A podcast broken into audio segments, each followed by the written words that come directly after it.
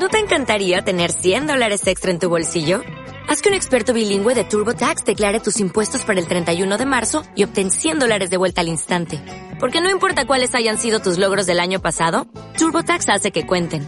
Obtén 100 dólares de vuelta y tus impuestos con 100% de precisión. Solo con Intuit TurboTax. Debes declarar para el 31 de marzo. Crédito solo aplicable al costo de la presentación federal con TurboTax Full Service. Oferta sujeta a cambios o cancelación en cualquier momento. Hola, ¿qué tal? Bienvenidos a un nuevo podcast sobre derechos humanos y temas de actualidad. En este podcast abordaremos la reforma publicada en el Diario Oficial de la Federación el pasado 11 de enero del 2021 y que contiene el decreto con las reformas y adiciones a la Ley Federal del Trabajo, mismo que determina la normatividad correspondiente para regular la modalidad laboral denominada teletrabajo o home office.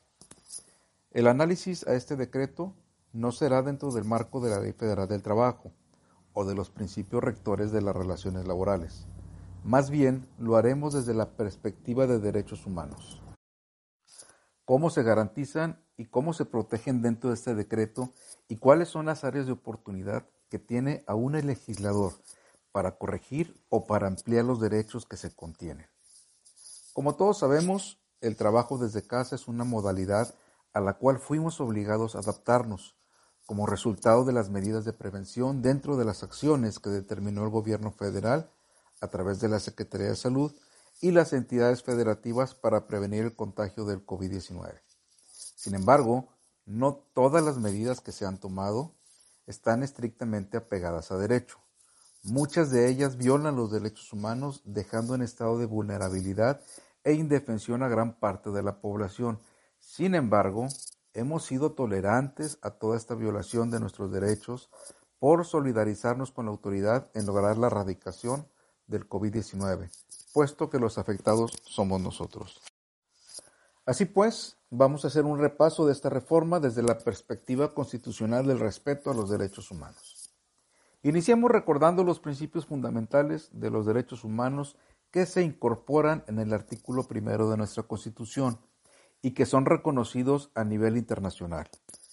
Universalidad, interdependencia, indivisibilidad y progresividad.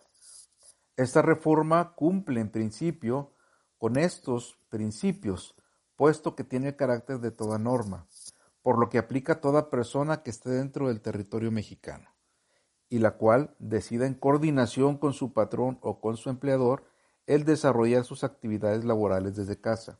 Como es obvio, no es un derecho aislado, sino que en su aplicación se involucra e interactúa con derechos varios. No solamente hablamos del derecho al trabajo, sino que interactúa con derechos a la salud, derecho a la intimidad, derecho al acceso a las tecnologías de información, entre otros que iremos revisando.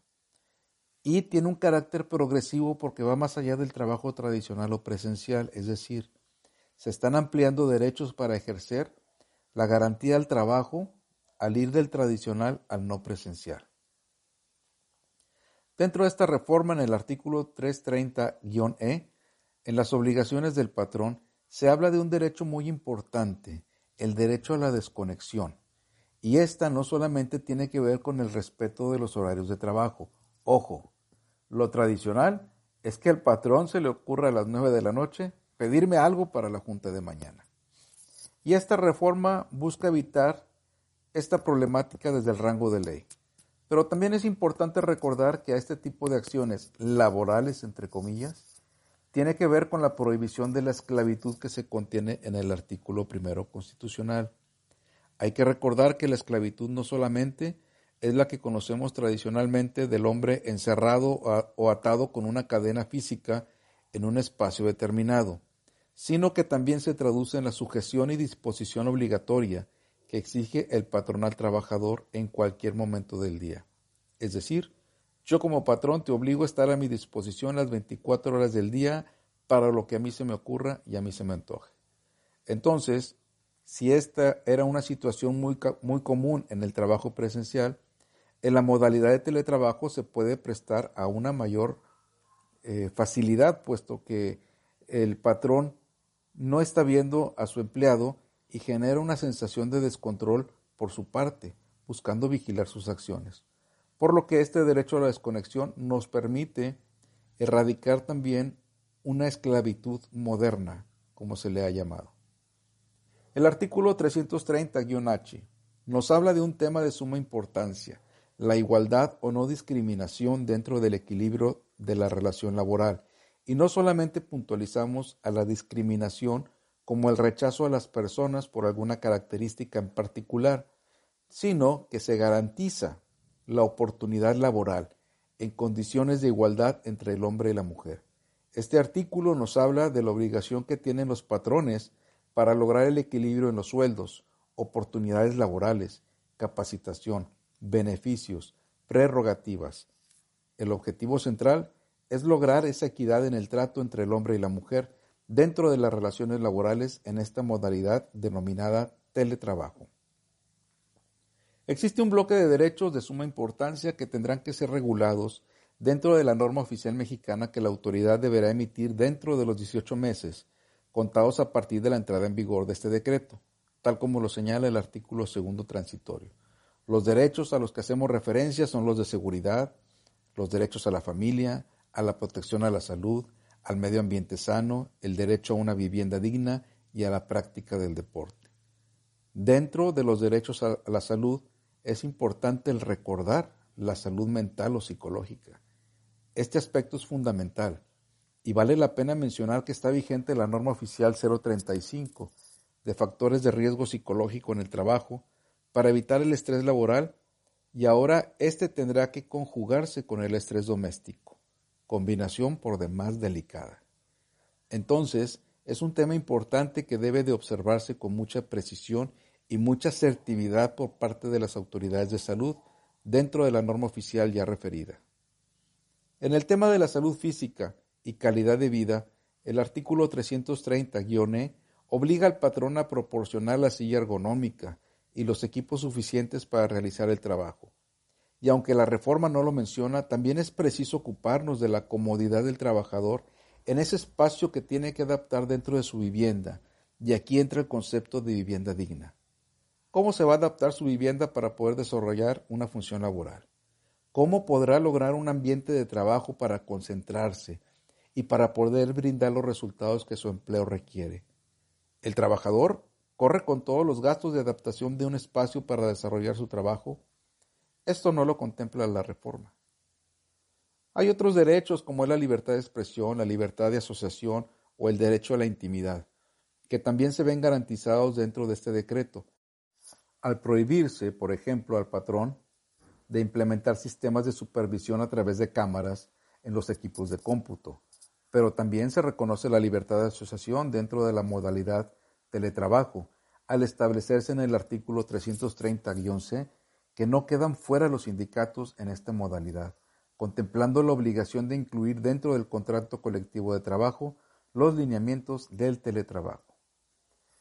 La libertad de expresión será un tema muy interesante de valorar, porque la mayoría del trabajo que se realiza bajo esta modalidad es a través de plataformas de tecnología de la comunicación, por lo que también debe garantizarse una amplia libertad de expresión en el ejercicio y desarrollo de esta dinámica.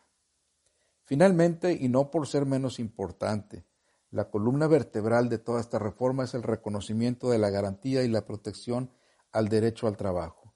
Y esto obligatoriamente nos remite al artículo 5 y al 123 de la Constitución, que son donde se establecen los lineamientos generales, fundamentales y básicos del respeto y de la garantía del derecho del trabajo, bajo distintas modalidades, y en este caso observando estas reformas el articulado y contenido de la Ley Federal del Trabajo.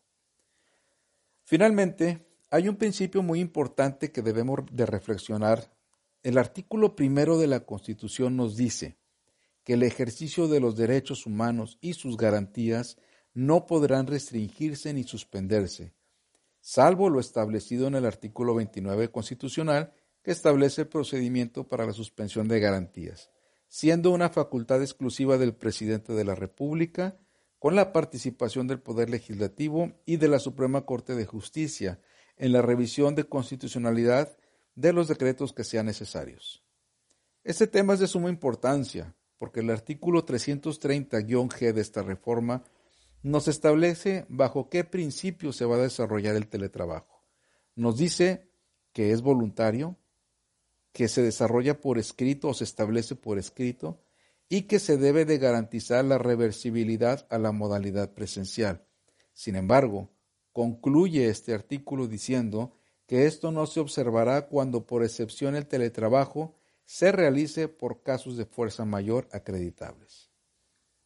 En estos días se han escuchado diversas voces que dicen que esta reforma no es aplicable hasta que se emita la norma oficial mexicana, pero que tampoco es aplicable porque nos encontramos precisamente en un estado de fuerza mayor como es la pandemia. Difiero y me explico. Primero, el estado grave de fuerza mayor sucedió cuando se declara la pandemia y no existían protocolos de prevención para evitar el contagio del COVID-19.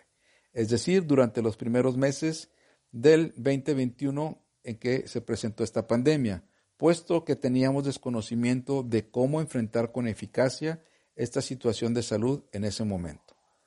A más de nueve meses de distancia del inicio de esta situación, la autoridad de salud ha determinado de manera precisa cuáles son las medidas preventivas para evitar el contagio del COVID-19 en centros laborales, centros comerciales y todo tipo de establecimientos de actividad económica y laboral. Tan es así que se permite la apertura y o funcionamiento de los mismos cuando se acrediten el cumplimiento de las medidas que sean establecidos por el sector salud. Segundo, en estricto derecho, todos sabemos que la única autoridad competente para decretar una suspensión o delimitación temporal de garantías es el presidente de la República, a través del Poder Legislativo y la participación de la Suprema Corte de Justicia en lo que así señale la Constitución, y como ya lo hemos mencionado. Por lo tanto, diversas medidas adoptadas por la autoridad administrativa del Ejecutivo Federal a través de la Secretaría de Salud y de los gobernadores de los estados son de carácter inconstitucional, puesto que de hecho y de derecho han delimitado y restringido derechos humanos a todos los ciudadanos en el ejercicio diario de sus actividades, así como han delimitado el ejercicio de la libertad de trabajo sin una causa justificante plena.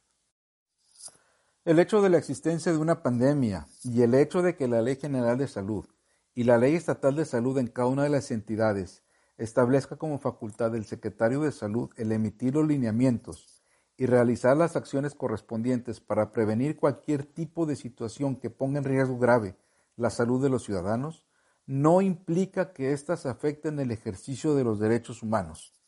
Así hemos visto en referidos acuerdos o decretos cómo se han determinado restricciones al libre tránsito, al ejercicio del comercio, al ejercicio de la actividad laboral, al ejercicio del derecho humano a la educación, al derecho humano a la cultura, al deporte, y así podemos seguir enumerando casi todas las actividades de la sociedad.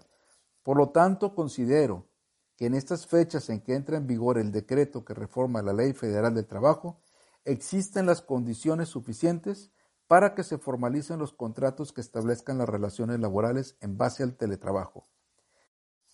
Si bien es cierto, aún falta por emitirse la norma oficial mexicana, que establecerá los lineamientos señalados en el decreto multicitado, también es cierto que el decreto ya está en vigor, es decir, si fuera condicionante la existencia de la norma oficial que se señala, se hubiese establecido en el artículo transitorio primero que el inicio de la vigencia de estas reformas serían hasta en tanto se publique la norma oficial. Sin embargo, no es así. Sin embargo, esta reforma ya es vigente. Por lo tanto, en términos generales, ya debe garantizarse el cumplimiento de los derechos y obligaciones, tanto para patrones como para trabajadores, que se establecen en el artículo 330 en sus diversos incisos en esta reforma. Entendemos que los tiempos son difíciles tanto para empresarios, patrones, como para los trabajadores. Sin embargo, también tenemos claro que la autoridad ha logrado emitir los lineamientos generales para poder desarrollar nuestras actividades dentro, dentro de un marco de previsión y de respeto. Por lo tanto, creo que la sociedad y cada uno de nosotros debemos de poner nuestro granito de arena para que estas reformas, en concreto en materia laboral, sean eficientes, efectivas y se puedan ejecutar desde este momento en que urge reactivar y recuperar los empleos para todos aquellos que los han perdido a raíz de este grave problema de salud. Sumemos esfuerzos con la autoridad y con el sector empresarial. Sumemos esfuerzos como sociedad para que nuestros derechos sean respetados, para que nuestros derechos humanos los podamos ejercer en plenitud y que día a día podamos ir reincorporándonos a todas las actividades que antes de esta pandemia podíamos realizar. Muchas gracias por su atención y agradeceré cualquier comentario o cualquier eh, observación que ustedes quieran compartir con nosotros a través de las redes sociales que se citan al pie de esta publicación. Hasta la próxima.